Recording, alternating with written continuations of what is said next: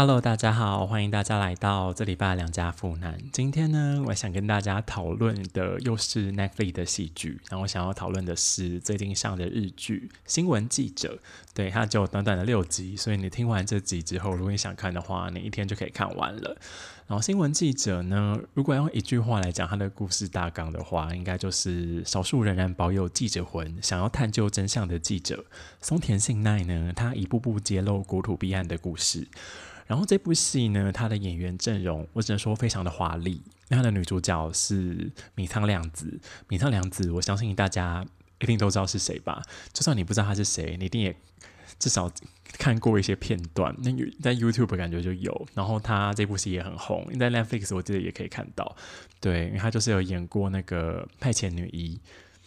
派遣女一》到二零一二年出了第一季，到现在已经出了七季了。然后就是米仓凉子演的，所以你就算不知道米仓凉子，我觉得你应该也知道大门未知子。嗯，然后米仓凉子，我只能说他真的很厉害，因为他从二零一二年到现在，已经过了这样几年了，八九年，十快十年了，她都长得一模一样，她真是冻龄美魔女，对，超厉害的，又超漂亮。好，然后呢，他有另外一个帅哥，年轻。演员，然后最近我觉得应该也蛮红的吧，因为我觉得我好像蛮常看到他的名字，就是《横滨流星》也有演，然后还有林野刚在里面演村上，然后林野刚跟横滨流星呢，我因为我有做一点小 research 哦，他们两个有一个共同点，就是他们在他们演艺生涯的早年的时候呢，他们都有演过那个诶假面骑士，诶，我觉得哦好酷哦，对，虽然我我我我。个人是没有在迷假面骑士啦，但我想说，哇，怎么会帅哥都演过假面骑士？嗯，然后里面还有一个，就是我看完之后对他的演技非常印象深刻的是，在里面演铃木真弓的四岛忍。对，然后四岛忍，因为我对他的长相其实没有太多的印象，因为他就是那种演员的长相，大家知道吗？就是演员长相就是没没有太有特色，但很会演戏，就很很容易投入的那种长相。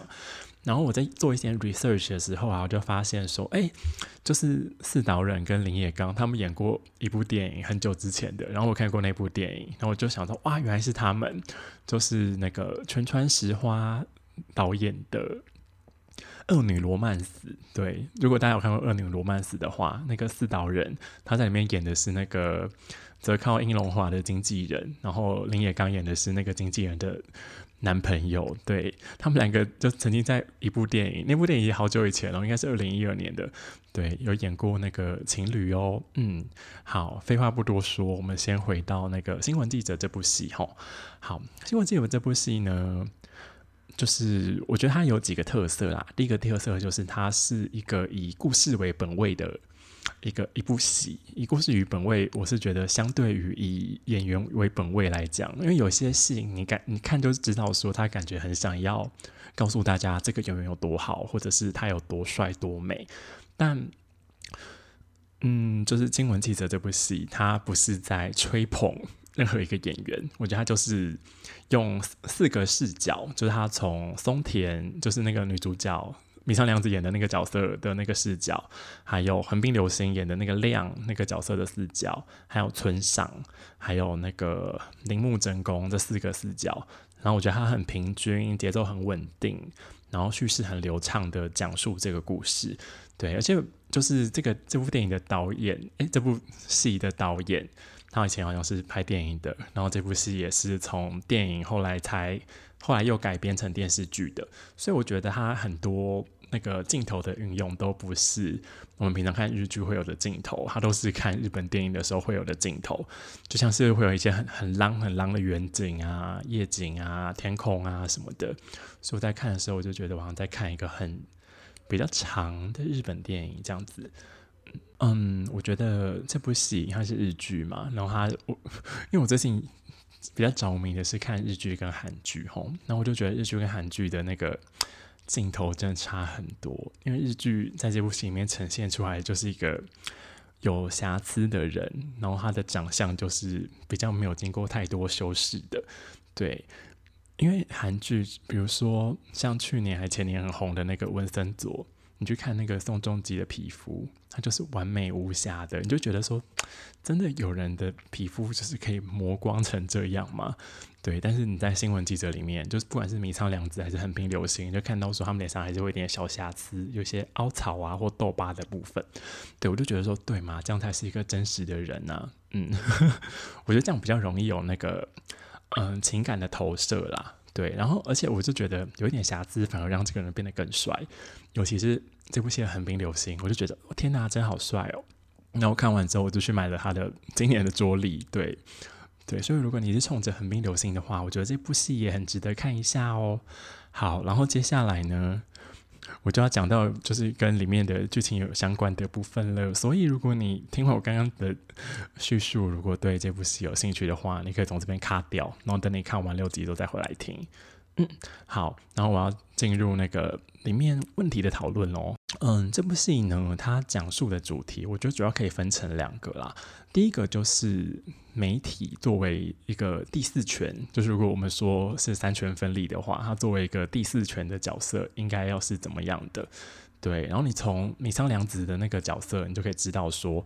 他就觉得身为一个媒体记者，你应该要监督政府，然后要捍卫人民知的权利。他就觉得说，政府做了哪些坏事。都一定要揭露出来，不能都只让政府讲出就对政府有利的事情。对，但你另一方面又可以看到，说有一些媒体，他们也会沦为政治作秀的舞台，那可能会带领风向，然后并且他会用这个当做一个武器来针对个人，就不论是他们试图去针对。呃，米仓凉子那个角色，或是针对林野刚那个角色，就想要对他们带带来一些伤害，叫他们闭嘴嘛，对不对？好，对啊。然后里面还有一个形象，就是，嗯，他们好像就觉得说，记者的工作就是一个无声的呐喊，就好像他们就是把一些比较社会底层的人民，他们没有办法发出声音的话，把它讲出来。然后这个无声的呐喊呢，我觉得他们在这部戏剧里面，他也用了很多。那个他们在哭的镜头来讲，就是不管是铃木真弓在哭，或者是木下亮在在哭，对，或者是松田信奈在哭的时候，那个镜头都是没有声音的，但是你就可以强烈的感受到他们的情绪跟他们的悲伤。我就觉得四岛人跟那个横滨流星真的很会演，对，然后。就是你从松田信奈角色，你就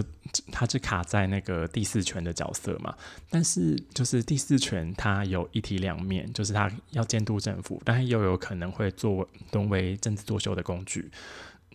对，那就是到底这个局面要怎么化解呢？然后这部戏剧呢，他就给了一个解答，就是他从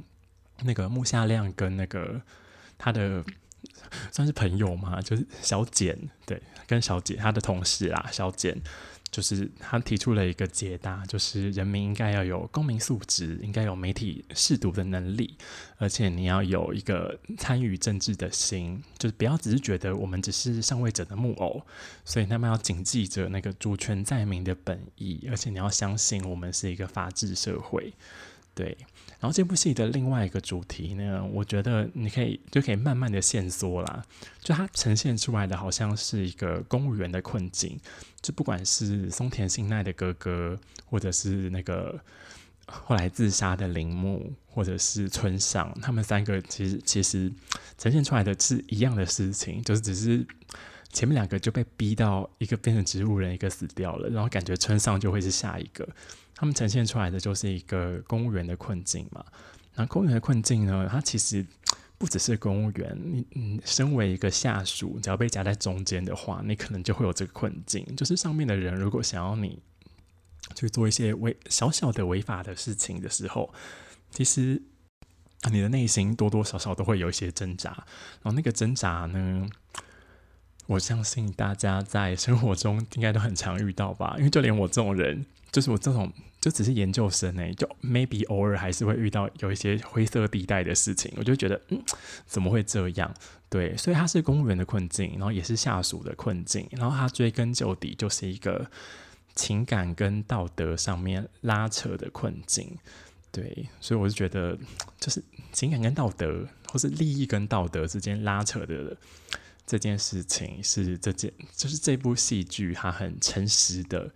表现出来的，让我们去思考的一个部分，就是你最后想要当怎么样的人？嗯，好。然后关于你最最后想要当，关于你想要当什么样的人这个问题呢？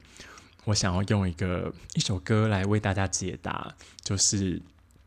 请大家去看就上礼拜播的《森林之王三》森哎《森林之王三》